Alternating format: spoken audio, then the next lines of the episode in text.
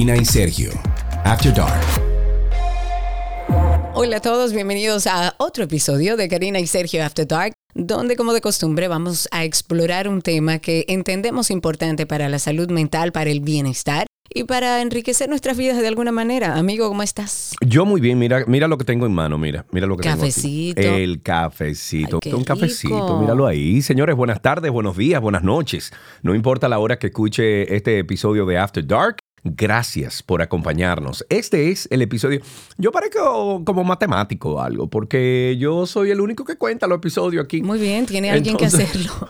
Bueno, este es el episodio número 112, siempre con este propósito de dejarles algo de provecho a todos ustedes y a nosotros mismos. Esto nos sirve de terapia a mí, a Karina, desde que empezamos. O sea que esto es para el cuidado de nuestra salud mental, de nuestra salud emocional, bienestar en general, que es lo que queremos para el 2024. Es así. Y hoy, antes de entrar en la conversación que tenemos, quiero como eh, anteponerme frente a nuestros oyentes que este episodio no lo hacemos con el ánimo de cuestionar ningún modelo de crianza, más bien lo hacemos con la intención de que tanto ustedes como nosotros aprendamos algo que nos ayude a mejorar en ese maravilloso ejercicio de ser madres y padres. Claro, claro, claro, porque muchas veces, Karina, algunos padres, obvio, yo no soy papá, eh, pero soy tío de muchos sobrinos y sobrinas. Eh, los he visto a ustedes, mis amigos, criar sus hijos, entonces como que algo se me queda, ¿no? Algo, algo he aprendido. Entonces muchas veces algunos padres tienen yo diría que son confusiones al momento de, la crianza y entonces eh, como que cambian el cuidado y la atención con sobreprotección. Lo que me lleva a preguntarte a ti, que si eres madre, ¿tú sientes, Karina Larrauri, que en algún momento tú fuiste sobreprotectora con tus hijos? Yo creo que sí, que uno lo que tiene que ir eh, en ese em, ejercicio de crianza es viendo cómo uno encuentra un punto medio. Uno tiende como padres y como madres a pensar en darle a sus hijos lo que no tuvieron o a alimentar esa escasez que quizás pudieron tener a nivel emocional, a nivel de atención, a nivel de incluso de, económico. La sobreprotección es un tema que a menudo pasa incluso desapercibido porque suele confundirse con amor, suele confundirse con, con el interés de hacerlo bien, pero hoy vamos a explorar de qué manera una actitud o una acción sobreprotectora puede crear el efecto contrario y afectar la vida y el desarrollo de esos niños. Nuestra misión es proteger a nuestros hijos y ayudarles a, que crezcan como, como personas, pero hoy se ha confundido esa protección natural que implica pues, eh, el ejercicio de, la paternidad, en el sentido inclusivo del término, con una hiperprotección. Eh, a los padres se les está haciendo creer que para ser buenos padres eh, los niños no tienen que experimentar un malestar, no tienen que, sufrir una contradicción, no tienen que tolerar la frustración y que mm, ser un buen padre implica casi ejercer de guardaespaldas del hijo. ¿no? El hijo se convierte en un ser intocable. A veces sentimos que la sobreprotección como que nos rodea, nos limita, pero hoy queremos ahondar, meternos un poco más profundo, más, mucho más en este tema. Y para esto nos sentamos junto a la psicopedagoga y neurocoach Emma Fernández, la Magister, y con ella vamos a descubrir este mundo de la sobreprotección. Karina y Sergio After Dark llega a ustedes gracias a Farmacias Carol. Con Carol cerca te sentirás más tranquilo. Magister,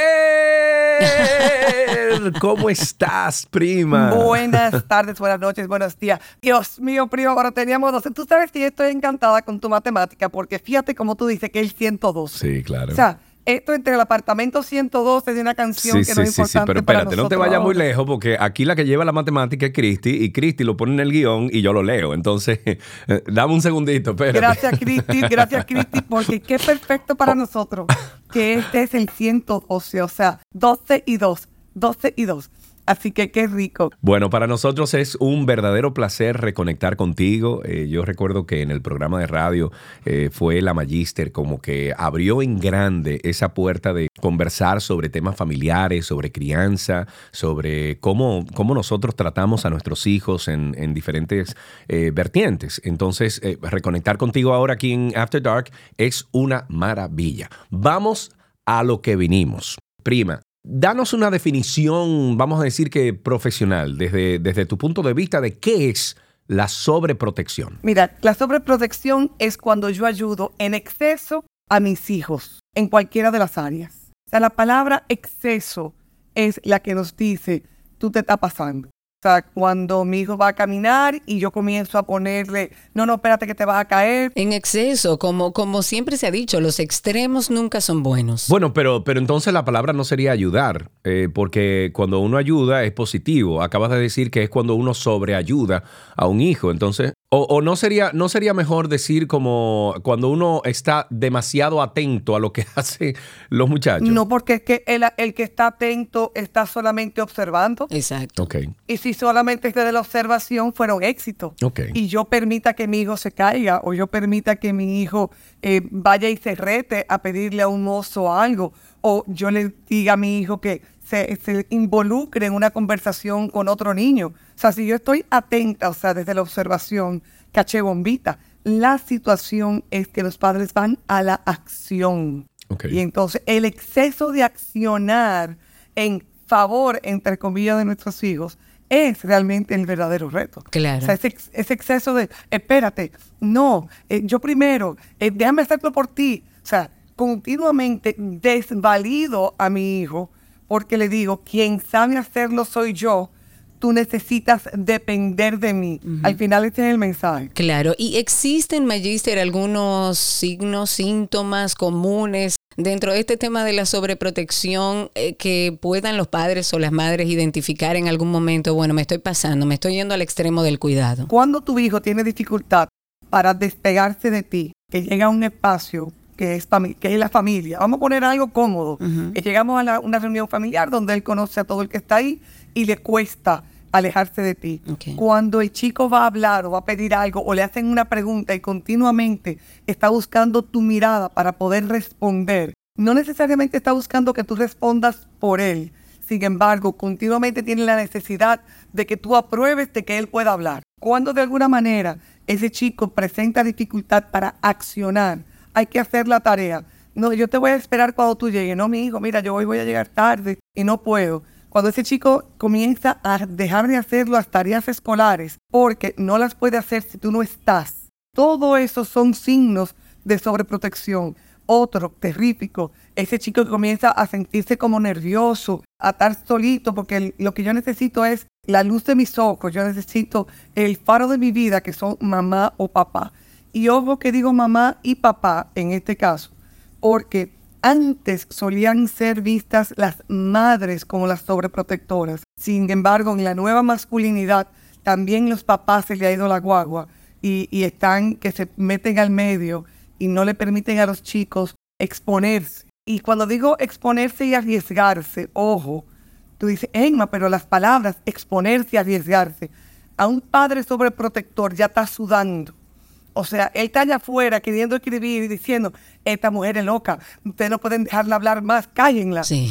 Eh, porque, porque le suda el que son palabras que ellos les suenan como una agresión para con sus hijos, un poner en peligro a, su tesorito de la vida. Entonces, Magister, eh, ¿cómo podríamos decir que afecta esta sobreprotección, este helicopter mom and dad que siempre están arriba de estos hijos en la infancia eh, al desarrollo emocional y social bueno, de, de, provecho que tiene el niño a largo plazo? Hay que comprender que las mamá gallina, que es la expresión en español de la que tú estás hablando, que sobrevuelan a los hijos y continuamente lo quieren meter debajo de su ala, deben comprender que los chicos necesitan empezar a aprender a resolver sus dificultades de manera independiente. O sea, de este modo van desarrollando lo que se llama autonomía y personalidad. Porque si el carácter de este chico que va siendo forjado continuamente con cuidados excesivos, va a influir en su personalidad y va a afectar que yo me sienta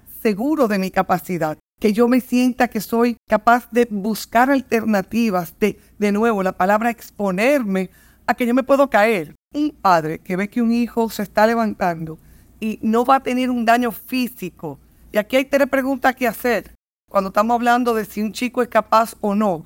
¿Tu hijo es capaz de manejar esta situación desde el punto de vista de su madurez? Eh, la respuesta es sí, eh, no hay problema. No, eh, tú tienes que intervenir tu hijo tiene la capacidad física de resolver la situación. sí, entonces él va a resolver. Que no, ah, tú tienes que intervenir. Está en peligro la vida de alguien, está en peligro la situación, la paz mundial tuya. No, no está en peligro, no tienes tú que intervenir. Entonces, pasa que cuando yo tengo clara esas respuestas, a mí me toca sentir el pálpito de que mi hijo se está parando y que le va a pedir al Señor que yo estoy viendo a la mesera o el mesero y le va a pedir el helado. O sea, el pálpito está, sin embargo, ir a pedir ese helado por sí mismo le permite a ese muchacho en otro momento pedir otra cosa, está siendo proactivo. ¿Cuánta gente dice, ah, yo quiero que mi hijo sea proactivo, yo quiero que mi hijo se resuelva solo? Sin embargo, si ese niño tiene un plato y el plato lo va a llevar a la cocina, ¡ah! no le llames. Mm. Cuidado, cuidado. Se te, va, a caer. O sea, lo primero que pasa con el grito que yo acabo de dar a quien esté manejando en After Dark, por favor, perdón si le van a poner la multa porque usted va a dar el frenazo. O sea, ¿qué fue? ¿Qué le pasó? Algo fue. inmediatamente se, se va en alerta el padre y al muchachito se le cae el plato cumpliendo, por supuesto, la profecía del padre tú no eres capaz de hacer. Qué es bueno delimitar, Magister, porque quizás algunas personas escuchan y dicen, ah, entonces yo tengo que dejar que mi hijo se caiga, dejar que mi hijo se parta, dejar que le den tres puntos. No. Evidentemente, cuando su hijo está en riesgo, usted es un observador de eso y usted acciona cuando entiende que hay un riesgo mayor. Pero el tema de lo que estamos hablando... un momento, un momento, Karina, un momento. Ajá. Tú no puedes decir riesgo mayor porque para ellos todos los riesgos son mayores. Es verdad. Usted tiene que decir el lenguaje porque así es que estamos aquí para ayudar a los papás. Claro, claro. O sea, papá, tío, abuela y todo el demás que, eh, hierbas aromáticas que aparezcan por ahí. Hay un riesgo físico significativo. O sea, ahí el riesgo físico, donde la salud física de ese muchacho, mira, si se cae, se va a estrellar y se va a pasar esto y esto. No porque yo me lo imagino, sino porque es evidente entonces yo debo intervenir. Ok, ¿y cuáles, y yéndonos un poco ya hacia los padres, para que tomen el trabajo de hacer ese proceso de introspección y entender por qué yo como padre o cuáles son las posibles causas que yo como padre me llevan a sobreproteger a mis hijos? ¿Existe algún, alguna línea que coincida con modelos de padres que son sobreprotectores por algo que a lo mejor vivieron en su niñez? Y que tú lo acabas de decir. La norma es que yo repito el modelo que tuve o el modelo contrario al que tuve. Tú puedes tener padres que vinieron de una familia tan laissez-faire, o sea, tan con tanta libertad, que hubo muchas situaciones. Y ese padre dice, recogida para Foni 1. No, no, no, no, no. Aquí todo el mundo cerca, aquí todo el mundo que yo lo vea, sin darse cuenta que le van a impactar en el autoestima, porque ellos no pueden probarse a sí mismos que son capaces de superar sus dificultades. Le van a generar impaciencia, poco aquí, poco aquí con la impaciencia como papá y mamá me van a resolver, yo voy a decir, ay, es, yo voy a sentarme aquí a esperar y decir, mamá, mi helado.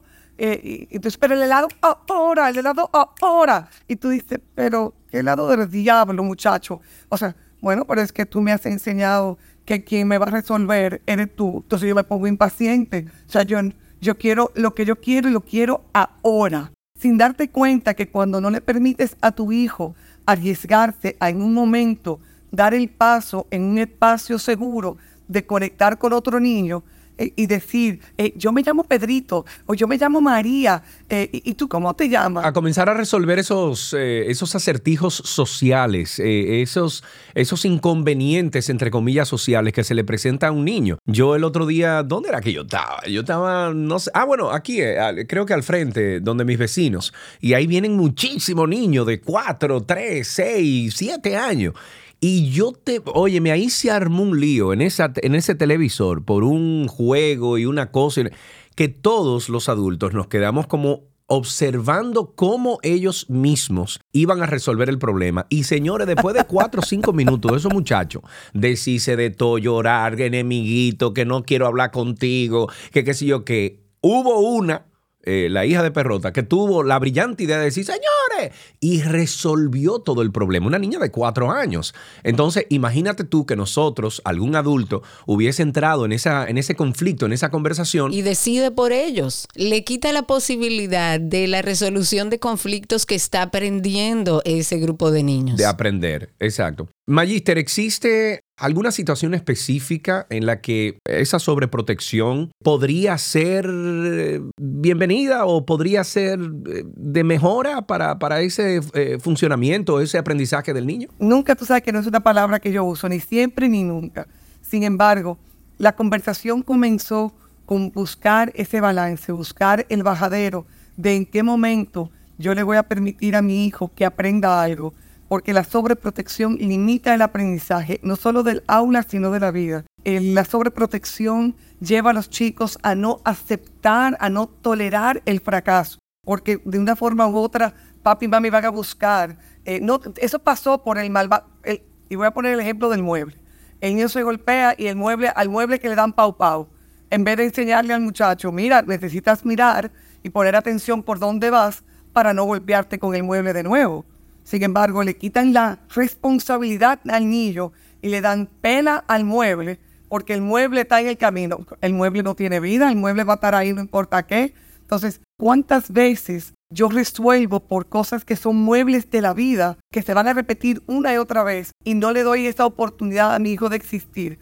La sobreprotección o, en este caso, le quito el sobre, me voy a quedar sin el sobre, me voy a meter en el contenido. La protección de los hijos debe ocurrir cuando hay esos cuatro pilares que son el físico, el mental, el emocional y el espiritual, mi hijo tiene una realidad donde físicamente, emocionalmente, donde el legado de mi hijo va a ser tronchado, donde los pensamientos de mi hijo van a ser limitados, ahí es que yo debo intervenir. Y eso no es sobreprotección, eso es darle recursos y herramientas a nuestros hijos, interviniendo mientras modelo la manera de resolver el asunto. Entonces, mi modelaje no es sobreprotector. Mi modelaje es un ejemplo para saber cómo responder ante la situación. Y para acompañar, porque al final yo creo que eso es lo que tenemos que tratar de hacer, de estar cerca para, para nosotros poder guiar o poner esos rieles de, de, ese, de ese tren donde va, pero permitiéndole a ese niño o a esa niña darse cuenta que tiene la capacidad, así como daba Sergio el ejemplo de eh, resolver cualquier conflicto que se den con sus amigos, de, de tener la capacidad de, de hacerlo por sí mismo y qué más, Magister. Te digo a ti, me gusta el término de los miedos, porque los chicos en esa primera infancia, e incluso cuando entran en el adolescente, les vuelve a ocurrir que sienten miedo, que sienten ese agobio. Eh, entonces los padres, queriendo proteger a los chicos, o se los llevan a la cama, o les dicen, no ven, quédate conmigo, o yo me quedo contigo, o bien, quédate viendo televisión hasta que el sueño te venza, porque el miedo le da si es que me voy a dormir, porque si tengo pesadillas. Y yo creo que es importante que te des cuenta, cuando haces eso, refuerzas el miedo, le das más poder a los miedos. No, no, no, no, no, el miedo no se puede evitar. Invítalo a sentarse contigo al miedo. ¿Qué es lo que el miedo te quiere? ¿Qué es lo que pudiera pasar? O sea, porque, no, porque si me voy a acostar, el monstruo está allá abajo. Bueno, vamos a chequear si está el monstruo. Ven, vamos a, el que tenga desde el punto de vista religioso, vamos a rezar para que te acompañe el ángel de la guarda. O sea, o qué tú eres qué tú puedes hacer para que ese monstruo desaparezca. Recomendación solo para los padres que tienen niños con monstruos. La recomendación es que lo dibujen. Dibújame ese monstruo. Háblame del monstruo. ¿Qué hace el monstruo? Y entonces el carajito coge el papel y déjame yo usarlo. Sí, eh, sí. Y lo rompe. Claro, y le, está dando forma, le está, no, y le está dando forma, le está dando incluso utilizar su sentido de, del tacto para conectar con ese miedo, lo que sea. Y tú lo que haces es desensibilizar la parte de, del, del misterio del que no sé. Del miedo que hablaba la Magister, justamente. Sí, pero del desconocimiento, Karina. O sea, lo que está me encantó eso, Magister. Nunca lo había pensado así, pero es, cierto. O sea, cuando tú tienes un niño que, que piensa en monstruo y lo que sea, lo más chulo del mundo es tú relajar con eso, o sea, desensibilizar a ese niño en cuanto a esa idea que él tiene de algo desconocido. Ojo, ojo con el relajo, importantísimo el relajo es que él te controla. Sí, sí, sí, yo, yo lo dije de esa forma, pero es como relajar, o sea, eh, es como... Relajarse. Exacto, es como, es como quitarle, no importancia, pero quitarle la urgencia que a lo mejor está y vive en esa mente del niño. Primo, quitarle el poder. El poder, exacto. A eso que él no puede agarrar, porque lo que está es en su imaginación, cuando coge y lo dibuja, lo ve, lo crea está ahí. Hay niños que después le da trabajo hasta tocar el papel. Tú, oye, porque ese monstruo es feo. y ese monstruo es que se mete debajo de la cama. Entonces, cuando tú coges ese monstruo que él ve debajo de la cama y él entonces lo colorea y le pone las cosas feas, y ese chico tiene el poder de arrugarlo o de romperlo. Es empoderante. Y pasa lo mismo con los adolescentes. Ven, vamos a hablar. No, mami, es que yo, yo es que yo con ese muchacho no puedo hablar porque es que yo me pongo nerviosa, yo me pongo estúpida, yo me pongo que si yo cuánto. Sea la madre o el padre que le dice, no, pero no seas ridícula, si un muchacho es amigo tuyo como quiera. E, eso no. Eso es lo normal. Ven, eso es lo normal que le dicen, ven, yo mira, vamos a practicar. Mami, pero tú eres loca, pero eso es ridículo. Bueno, tú te sientes ridícula, yo ridícula, hagamos ridículo completo. ¿De dónde hablamos? O sea, de que yo le digo vamos a hacer ridículo completo, yo me estoy poniendo también en ridículo vamos a practicar esto y esto va a permitir que tu hija se exponga contigo a usar un lenguaje. Ay, a mí no me gustaría que me hablaran así. ¿Tú estás seguro? O sea, y la madre se va a poner en la posición. Esto todavía funciona mejor, claro, si es el padre. Porque el padre siendo varón tiene esos pensamientos de varón y le va a decir, si tú me dices esto, te voy a ser sincero, yo para mí tú eres una hedionda. Entonces, eh, eh, va a permitirte. Es un poco, Magister, eh, tratando de entender un poco el mensaje final. No es evitarle esa emoción o esa experiencia. Es, si vemos la necesidad, acompañarle en el tránsito, pero que ese niño o esa niña pueda identificar esa experiencia o esa emoción que está viviendo y aprenda junto a nosotros la resolución de ese problema. No que se lo ahorremos, porque si no, estamos haciendo crecer a un niño o una niña que de adulto no va a tener la capacidad porque no lo aprendió. Efectivamente, aquí los padres lo que necesitan hacer es buscar experiencias que favorezcan la autonomía de los hijos, que le permitan que con cierta supervisión, sin intromisión, ay Dios, ya tú sabes. Que eso es difícil decirle a un padre, a una madre que no se entrometa, y sobre todo si es sobreprotector. Sin embargo, el asunto es que le permita cuando él lo haga desenvolverse sentir seguridad y dice el carajito, dice, ah, mami, tú viste, yo lo hice, papi, tú viste, yo soy capaz. O sea, ese momento Kodak que el chico se da cuenta que lo puede lograr. Mami, déjame explicarte qué fue lo que yo hice.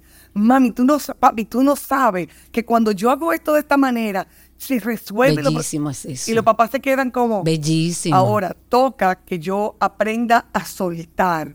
Cuando se habla de empoderar, es darle poder. Eso implica que yo suelte mi poder sobre mis hijos, respiro profundo, se lo traspaso a ellos y yo ver cómo germina ese poder en la seguridad, en la autonomía, en el desarrollo del carácter, en la puntualización de la personalidad y sobre todo en esa, en esa seguridad que un día va a voltear y te va a decir, gracias papi, gracias madre, porque lo que hiciste por mí en un momento que yo me sentí que yo quería que tú me resolvieras, me permite hoy, como persona adulta, yo resolver, yo buscarme la forma de, la solución, de yo pedir ayuda. Porque parte del proceso de evitar la sobreprotección es que un día el chico te diga, no lo sé hacer, mami, tú me ayudas. Y ahí tú entras cual gallinita que tú quieras. Aquí estoy para ti. Dime, mi hijo, ¿qué tú necesitas? Sí, sí. Claro, mira, para finalizar, ¿puede un padre, una madre, una pareja que a lo mejor escuche este podcast y diga, mira, yo identifico algunas cosas o me identifico como una madre sobreprotectora, ¿puede una pareja ir a un proceso terapéutico que los ayude con el desarrollo de sus hijos? La verdad es que hay una serie de talleres y mi hermana Ana María Pillerano y yo tenemos 30 años trabajando con padres y el taller Padre Efectivo Educando Líderes es parte de eso. Es trabajar cuatro, o cinco semanas, primero revisando lo que tú me planteaste al principio. Emma, ¿de dónde sale esto? Claro. Porque entonces tú tienes un papá que a lo mejor viene de un espacio que le dieron la libertad, le dieron la seguridad, y la madre viene de un espacio que tú eres loca, tú no puedes hacer nada que no esté yo aquí. Claro. O viceversa. Y esas personas necesitan llevar sus equipajes a un espacio seguro donde puedan escuchar también de otros padres que se dan los trayones, también otros padres que se sienten inseguros, también otros padres que necesitan darle la seguridad a sus hijos a través de la mortificación que ellos viven. Entonces, eh, sí, porque es así, a veces es para que tú sepas que yo te quiero, por eso que yo estoy haciendo esto, pues yo te quiero. Entonces, ese tipo de taller, si te digo que tenemos 30 años trabajando con las familias en República Dominicana y el mundo, porque la pandemia nos demostró que podíamos también trabajar de manera virtual, si los padres pueden, yo he visto la diferencia, Sergio Carlos, Karina, wow, yo tuve un papá que nunca tomó el taller conmigo porque él decía que yo era muy muchacho al momento que él me conoció. ya tú sabes, desde hace como 30 años, como 25 años realmente. Y un día llega un señor que está tomando el taller con su esposa y yo le pregunté, ¿quién nos refirió a ustedes? Fulano de tal. Y me dijo que te dijera que él nunca lo cogió contigo porque era muy muchacho. Ahora, que había un antes y un después de su relación con su hijo, tu cliente, al momento de haber tomado el taller con otra persona, que no importa con quién lo tomen, es aprender, es sumar recursos. Quien maneja la mayor cantidad de recursos es dueño del sistema y el sistema es tu vida familiar, tu vida personal. Que así sea. Lo importante, lo importante es saber que el que usted le permita a sus hijos vivir sus propias experiencias y generar esas herramientas indispensables para la vida de adulto, no significa que usted lo quiere menos, todo lo contrario. Usted le está dando amor a través de sus acciones, permitiéndole que aprenda, porque usted no va a estar toda la vida. Esa mamá helicóptero no va a andar toda la vida alrededor de ese hijo. O sea que lo importante es nosotros evaluarnos como padres y como madres, establecer si estamos siendo sobreprotectores si estamos aniquilándole la posibilidad a ese niño o esa niña de crecer y de elaborar todas esas herramientas que necesitamos. Eso es lo más importante, Magister. 100%. Eh, eh, yo soy insistente con, con mi amigo Seneca. Largo es el camino de enseñar por teoría, breve y efectivo por el ejemplo. Y aquí toca yo revisarme para asegurarme que lo que le presento como ejemplo a mis hijos le permita asumir la responsabilidad de sus acciones. Los padres sobreprotectores le quitan a los hijos la oportunidad de asumir la responsabilidad de su accionar porque yo no soy, yo no sé, quien tiene que hacer es otro. Así que regálate la oportunidad de revisarte para que tus hijos puedan desarrollar las conductas apropiadas asumir la responsabilidad. Y el ser proactivo no solo es buscar resoluciones, el ser proactivo es si me salió bien, yes, soy yo responsable. Si me salió mal, yes, yo soy responsable. Déjame ver cómo, cómo, cómo resuelvo. ¿Quién me puede ayudar? Que incluye las personas que me pueden ayudar, mis padres. ¿Y cómo aprendo de, de, esos errores? Porque si me sale bien, perfecto. Si me sale mal, perfecto. Pero déjame aprender para no repetirlo. Magister, un beso. We love you. Gracias. Yes. Si quieres ponerte en contacto con Karina y Sergio After Dark, puedes escribirnos a infoafterdarkpodcast.gmail.com. Además, puedes seguirnos en Instagram, Karina y Sergio After Dark, Karina Larrauri y Sergio Carlo. La sobreprotección consiste en una atención excesiva hacia nuestros hijos, buscando siempre solucionar sus problemas, incluso antes de que ellos pidan ayuda, ya sea por miedo, ya sea por temor, por desconfianza. Y son muchos los padres que tratan de ayudar a sus hijos de manera constante, proporcionándole redes de seguridad, convirtiéndose en el centro de sus preocupaciones familiares e incluso actúan como una muralla con sus hijos ante el dolor, ante la tristeza y cualquier otro sentimiento negativo y frenan así la frustración y evitan que ellos aprendan a solucionar cada problema que se les presentan. La sobreprotección trae consigo consecuencias que pueden afectar mucho de manera severa la salud emocional de nuestros hijos. En la conducción estamos Karina Larrauri y Sergio Carlo. Este contenido fue producido por Cristi Tapia. En la edición tenemos a nuestro amigo Raven Pineda y en la gestión de redes a Masi Micheli. Si tú tienes un comentario, si tienes una opinión sobre lo que tú acabas de escuchar, por favor entra a Karina y Sergio After Dark en Instagram y envíanos una nota de voz para poderla usar usar entonces en un próximo episodio para hablar un poquito más sobre este tema. Hasta la próxima. Karina y Sergio, After Dark.